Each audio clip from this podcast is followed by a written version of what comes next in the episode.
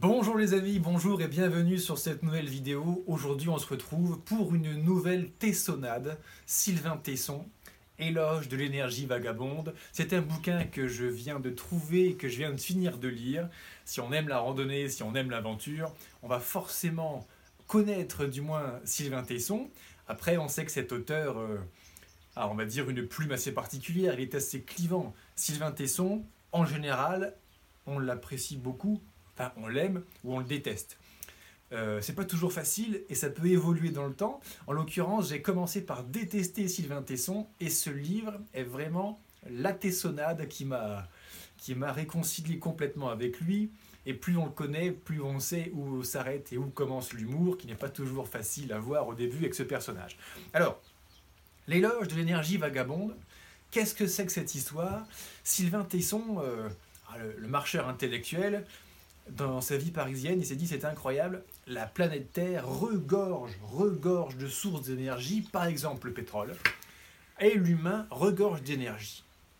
Alors, est-ce qu'il y aurait un lien? Pour le savoir, lui qui est tellement passionné en fait de, de Russie, de Slave, euh, de culture russe, d'ex-URSS, etc., il a décidé de nous emmener avec lui dans ce récit de voyage, parce que je précise que c'est un récit de voyage, il ne fait pas que raconter son point de vue du monde dans ce bouquin. On va passer au Kazakhstan, à l'Ouzbékistan, au Turkménistan, à l'Azerbaïdjan, Géorgie, Arménie, Turquie. Bref, aux alentours de la mer d'Aral et la mer Caspienne, il y a d'énormes réserves de pétrole qui n'ont pas été beaucoup découvertes par l'URSS à l'époque, et par contre qui ont été redécouverts assez récemment. Le bouquin date d'environ 2005, donc maintenant c'est une quinzaine d'années. Et ce pétrole, évidemment, toutes les superpuissances mondiales ont envie de le pomper pour le dépenser d'une manière ou d'une autre. Alors, les Occidentaux pompent le pétrole, les Russes pompent le pétrole, les Chinois veulent pomper le pétrole. Et là, l'histoire de Sylvain Tesson, c'est qu'à l'époque où il a écrit ce bouquin, euh, un conglomérat de majors pétrolières occidentales, je crois que BP, British Petroleum, était le, le principal acteur de cela, a décidé de construire un pipeline énorme, en fait, entre la mer d'Aral et la mer Caspienne, pour amener dans un tube le brut jusqu'au débouché de la mer Méditerranée. Alors en faisant ça, Sylvain Tesson, qui a bien la géopolitique aussi, et qui à travers ses cartes, ses explications, sa culture géopolitique, dans son bouquin, nous l'explique précisément. L'enjeu c'est quoi? C'est que pour, avant, pour faire sortir le pétrole de cette zone-là, le plus simple c'était de l'amener à la mer Caspienne, la mer Noire, pardon. Et la mer Noire, c'était les Russes qui ont une grosse partie du, du marché du transport et on, est dans leur sphère d'influence. Donc les Occidentaux se sont dit comment faire pour, pour arrêter de filer un petit peu de notre fric à Vladimir Poutine et à sa bande de copains? Eh ben on va construire un gros tube. Et donc ce gros tube qui traverse tous ces pays dont j'ai parlé, Kazakhstan, Ouzbékistan, ce sont d'anciennes républiques de l'URSS, mais depuis la chute de l'URSS, eh ben, euh, l'Occident, les États-Unis d'Amérique, pour être clair, a très franchement installé des bases militaires partout dans le coin. D'ailleurs, Partout il y a du pétrole en Moyen-Orient ces quelques dernières années, il y a eu des guerres, des régimes pro-américains mis au pouvoir, du moins à court terme, et euh, des forces armées, des bases d'intervention à peu près dans, dans tous les pays. Alors euh, Sylvain Tesson, il s'est dit, et je vais faire un truc. Je vais prendre mes petits pieds et ma bicyclette, parce qu'il aime bien le vélo aussi, et je vais faire la route que parcourt l'or noir l'énergie du monde qui sort de la Terre, qui passe dans un tuyau pour aller être consommé en Occident. Et bien moi, je vais prendre mes petits pieds. Donc il a pris un avion pour aller au Kazakhstan avec sa bicyclette. Et il a commencé, euh, il est arrivé près de la mer d'Aral et il a fait quelques milliers de kilomètres en marchant, en pédalant également, le long de l'oléoduc. D'ailleurs, on voit sur la photo de l'ouvrage, hein, il est littéralement en train de marcher dessus, sur une section où il n'a pas encore été enterré, en Turquie, je crois, de mémoire, en Anatolie. Parce que le principe d'un pipeline, d'un oléoduc, c'est qu'on l'enterre. Comme ça, on voit plus rien. Alors, euh, voilà pour l'histoire qu'il y a autour de ce, de ce bouquin. D'ailleurs, si tu apprécies euh, les vidéos euh, de présentation de livres, eh ben, je t'invite à t'abonner à cette publication, à cette chaîne pour pouvoir en avoir plus régulièrement. Et on continue à la liker et la commenter, évidemment, ça va, ça va avec. Et on continue avec notre ami Sylvain. Et je vais me permettre de lire quelques passages de ce bouquin. Alors, dans le contexte, euh, la première fois que j'ai rencontré Sylvain Tesson à travers un livre, c'était une très légère oscillation. Il venait d'avoir son accident et c'était pas un récit de voyage, c'était un bouquin, un journal de bord d'un homme blessé qui avait beaucoup de choses à faire sortir. Quoi. Hein. Donc j'avais détesté. J'ai re-rencontré Sylvain Tesson. Alors, on en a fait une vidéo que j'ai présentée sur cette chaîne. J'en ai fait une publication il y a quelques années. Je crois que c'était le duo avec Alexandre Poussin. Le duo euh, marche dans le ciel, 5000 km sur l'Himalaya, à l'époque où avec euh, son pote euh, Alexandre Poussin, ils ont fait 5000 km sur la ligne de crête de l'Himalaya à travers les frontières militarisées, à plus de 5-6 000 mètres d'altitude. C'était une belle aventure. J'avais plus accroché. Et euh, maintenant, ce bouquin, on va dire, vraiment depuis ce bouquin, j'apprécie le style Sylvain Tesson. Alors, Sylvain Tesson, en fait, c'est un, cocktail, on va dire. Une tessonnade, c'est ça, une tessonnade, un livre de Sylvain Tesson. On met à l'intérieur un récit d'aventure, parce que le mec part vraiment traverser l'Himalaya, l'Islande, l'Asie, euh, il a traversé la Sibérie, enfin, il a fait quelques expéditions quand même qui sont assez euh, hein, euh, on va dire. Et après, il prend la plume, et c'est le côté littéraire, intellectuel qui reprend le dessus, et il couche sur le papier ce qu'il vient de vivre, en y injectant sa vision du monde, sa poésie, son humour, son cynisme. Ah, j'ai lu que quelques pages en fait de, Sylvain Tesson à ma compagne quand je lisais le bouquin. Elle est tombée évidemment au meilleur moment, au meilleur tessonnade du livre, et euh, ça lui a fait tout drôle, quoi. C'est normal, c'est du Sylvain Tesson. Mais il y a quand même des choses incroyables. Et à nouveau, pour mettre les choses dans leur contexte, en 2017, je suis parti marcher 5000 km seul pendant 6 mois. J'ai fait presque la même chose en 2018. J'ai fait la même chose en 2019 quand j'ai marché mon Paris-Cap Nord, ce qui fait que, à ma façon, à ma petite échelle, moi aussi, j'ai eu une vie un peu comme euh, Sylvain, de partir à l'aventure, revenir à la civilisation. J'ai fait ça trois fois d'affilée. Et euh, euh, j'ai ressenti le besoin dernièrement de prendre des témoignages de gens qui avaient déjà vécu ça, parce que c'est pas toujours facile à vivre, on va dire. Et j'ai vraiment retrouvé dans ce bouquin euh, un petit peu ça. Alors, maintenant quand je vais faire des vidéos avec des livres, bah, je vais mettre mes lunettes. Voilà. Et c'est parti pour une petite tessonnade. Alors là, il vient de traverser l'Ostolécourt, donc un désert plusieurs centaines de bornes à 50 degrés, avec des points de ravitaillement d'eau tous les. J'imagine même pas le nombre de kilomètres. Donc il est tout seul, il dort dans sa petite tente. Et là, il y a, l'aventurier, l'homme aventurier, le mâle, euh, solitaire et célibataire de facto, parce que dans le désert, tu croises pas beaucoup de gens. Hein. Et là, il arrive dans une grosse capitale pleine de nouveaux riches. Et donc il arrive, il s'installe dans un parc, je crois qu'il est arrivé euh, près de, je sais plus c'est la mer d'Aral ou la mer de justement après, ou la mer de la mer Caspienne. Et il prend un rapport de la British Petroleum pour lire une histoire de pétrolier. Et voilà où on en est.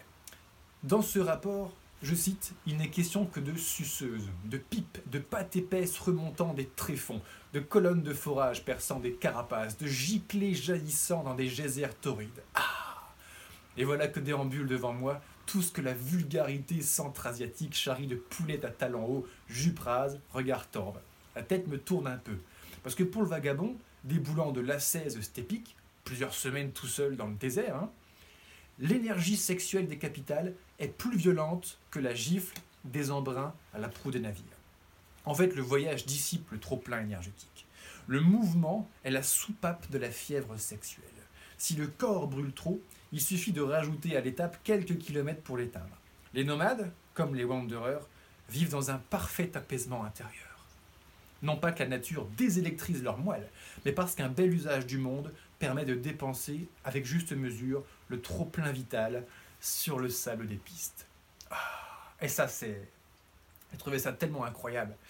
Euh, je, l'ai vibré en même temps qu'il a écrit parce que j'ai vécu effectivement cela la solitude de la nature, cet apaisement intérieur, et le retour à la civilisation dans les grosses villes, et les grosses villes euh, étant... Euh, enfin, on est sur une chaîne YouTube grand public, donc on va rester correct, mais on va dire que, l'énergie sexuelle est effectivement foisonnante, jaillissante dans ce genre d'ambiance à ce moment de notre civilisation avant le confinement. Ah pour ceux qui ne connaissaient pas la vie avant le confinement qu'on a subi ces quelques dernières années, avant on pouvait rencontrer des gens très très facilement, il y avait moins de barrières, etc. etc. Pour l'instant c'est peut-être un petit peu en stand-by, du moins ce serait raisonnable. Alors un petit peu plus loin, il, euh, il va reprendre son, Cette théorie, il marche à nouveau des centaines de kilomètres, et là, il se pose la question du mouvement. Parce que le mouvement est la grande affaire sur Terre. L'humain se déplace par nature, patati patata. L'humain, il, marche pour chasser, bouffer, il bouge pour rencontrer son semblable, il s'apparie, perpétue l'espèce. Et dans la société moderne, il caracole pour avoir la certitude d'exister. La grande angoisse moderne, c'est d'être cloué. Nous sommes tous persuadés que l'entrave au mouvement du corps la première atteinte à la liberté. Si nous vivons dans des villes de pierre, emprisonnés dans des cages de nos existences, c'est parce que la civilisation s'est toujours efforcée de contraindre notre nature.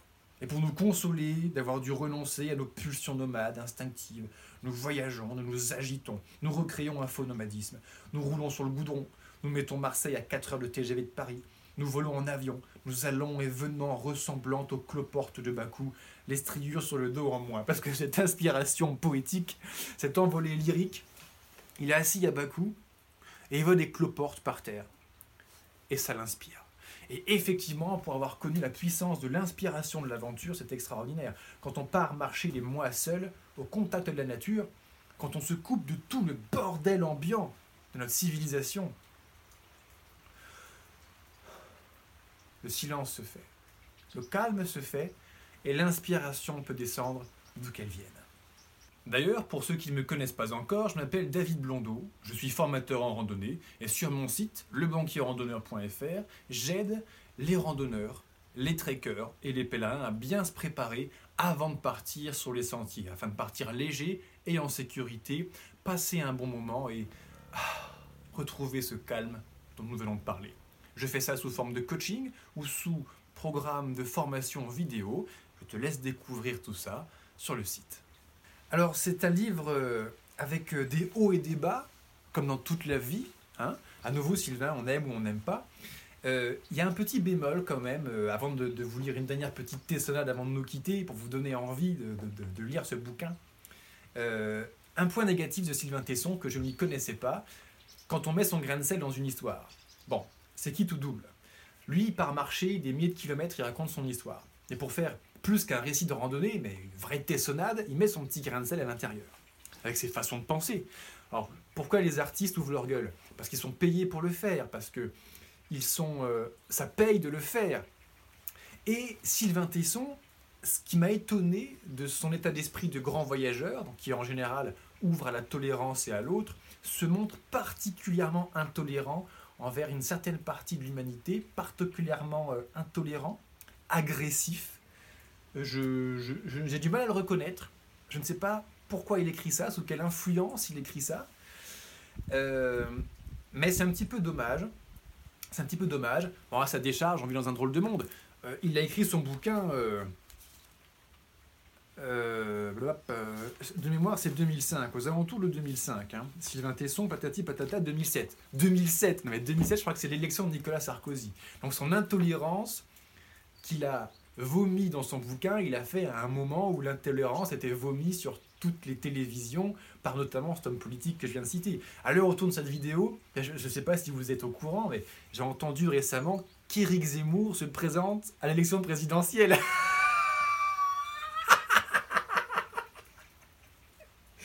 Éric Zemmour à la présidentielle. Moi, je m'en suis toujours pas remis. C'est extraordinaire. On vit vraiment dans un monde extraordinaire. Donc, bon, voilà. Vomir sa haine sur une certaine partie de la population, très certainement, ça aide à passer à la télé, à vendre des livres et à devenir président. C'est très certainement quelque chose comme ça qui s'est passé. Alors là, ça c'est le petit point négatif de Sylvain Tesson, parce que je veux pas dire que c'est un ange. Hein. Euh, ça, j'ai particulièrement pas apprécié ces passages-là qui m'ont saoulé. À la fin de son bouquin, les derniers chapitres en fait, Sinon, euh, autre tessonnade, il, euh, il en chie, il traverse l'Anatolie sous la pluie, donc il est en vélo sous la pluie. déjà, marcher sous la pluie, c'est pas drôle, mais à vélo, tu vas encore plus vite, donc tu te prends encore plus de pluie en fait dans le visage, dans les yeux, c'est pas facile. Et donc, il voit un bistrot, un troquet, quoi, il s'arrête. Bon. Euh, il y a deux vieux qui dansent une valse dans un bistrot complètement vide, une bouteille de vodka à la main. Bon. Et euh, la patronne, vu qu'elle voit un touriste, elle se dit bon, bah, je vais changer la musique, et puis elle lui met de la techno. Donc lui, il prend son café, il se barre, les moitiés des tympans en scie. Et donc là, il retrouve à nouveau l'inspiration. Une montée sous la pluie. À peine sur le vélo, je regrette le confort du café.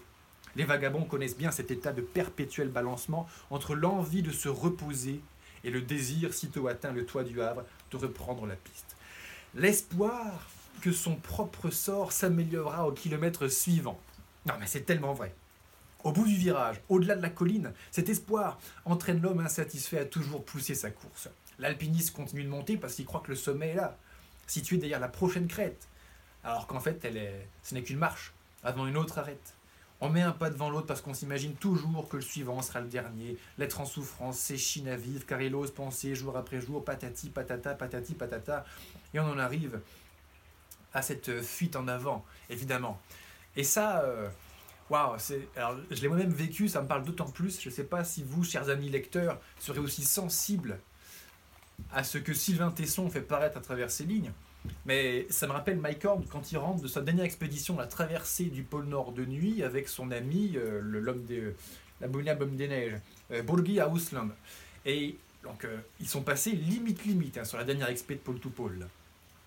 Et donc, euh, il arrive sur le bateau, et il est mort, il est lessivé, il a perdu 15 kilos, il a le nez gelé, il n'avait plus rien à bouffer, c'était la merde quoi. Et là, euh, j'ai vu sur une vidéo du sauvetage de Mike Horn qui a été faite par un, bateau qui a été envoyé pour euh, les, ramasser. Il- il arrive sur le bateau, il enlève ses skis, il balance ses skis par terre. Première fois que je vois Mike Horn manquer de respect à son équipement. Et là, il a un air mais complètement ahuri, complètement écrasé par la difficulté. Et il dit, le regarde regarde dans la caméra, c'est complètement fou. C'est complètement fou la vie. Quand on vit la vie normale, on se fait chier, on a envie de partir. Quand on est là, on frôle la mort, on se sent vivant. On fait tout pour revenir. Et quand on est revenu, on a envie de repartir. Je comprends pas. D'ailleurs, j'ai pas retrouvé cette vidéo sur YouTube. Comme si elle avait été supprimée, à moins que je sois trop maladroit pour la retrouver, comme si on n'avait pas envie de montrer ce côté-ci de, de Mike Horn. Parce que Sylvain Tesson écrit là, ça se ressemble beaucoup. C'est-à-dire que bon, notre vie normale euh, manque un petit peu de piment, donc on part à l'aventure. À l'aventure, on en chie. On se dit, quand est-ce que je reviens quoi? Au chaud, euh, avec un toit, avec de la bouffe chaude. Et puis, quand une fois qu'on a notre toit, notre bouffe chaude, on se dit, mais quand est-ce qu'on repart quoi? Je rejoins euh, Sylvain et Mike Horn dans, dans, cette, dans cette analyse, dans ce ressenti. En fait, c'est pas une analyse, c'est instinctif. hein. Quand on revient d'une expé, ça nous fait tout ça, je crois. hein. Et puis, j'avais vous ai préparé une autre tessonnade où Sylvain Tesson, justement, nous dit que la nature, c'est bien parce que on n'a rien d'autre à foutre que d'être attentif à la merveille du monde. Les petits oiseaux, les arbres, les troupeaux. Ah, on est bien. Et après, on rentre dans la civilisation et le bordel recommence. Le bruit, les odeurs, la pollution, la sursollicitation, les publicités, les mails, les messages, les SMS, l'Instagram, les Twitter, les toutes ces bordels. C'est la vie. Alors, si vous souhaitez euh, prendre une petite récréation de cette vie, une fois de temps en temps, ne serait-ce qu'en partageant et en partant à travers les lignes de notre ami Sylvain Tesson, eh ben, cette tessonnade, l'éloge de l'énergie vagabonde, est vraiment celle que j'ai préférée à ce jour, que j'ai lue de toutes les tessonnades de notre auteur francophone. J'espère que cette vidéo vous a plu. Alors je vous ai accueilli ici. Il fait un temps pas possible dehors. Il pleut, il fait froid, il doit y avoir 100% d'humidité, il y a du vent, ça fait des jours que ça dure, ça va durer encore des jours. J'ai préféré mettre au chaud, confortablement installé sous mon toit, pour pouvoir tourner cette petite vidéo. Pas tremper la caméra, le bouquin, la terre, quand même, ça aurait été un peu dommage. Et euh, nous sommes ici dans mon nouveau studio d'enregistrement. Les vidéos vont reprendre, les publications vont reprendre un peu plus régulièrement ces prochains temps. Et donc, lorsqu'il fera un temps pas possible dehors, on se retrouvera dans mon studio, dans le bûcher. Merci d'avoir regardé cette publication jusqu'au bout. Abonnez-vous, likez-la, commentez-la, partagez-la. Vous trouverez pour commander la dernière tessonnade de Sylvain Tesson, éloge de l'énergie vagabonde, le lien juste en dessous de cette publication. Et maintenant, je vous dis à très bientôt, à très très bientôt les amis, pour une prochaine vidéo. Ciao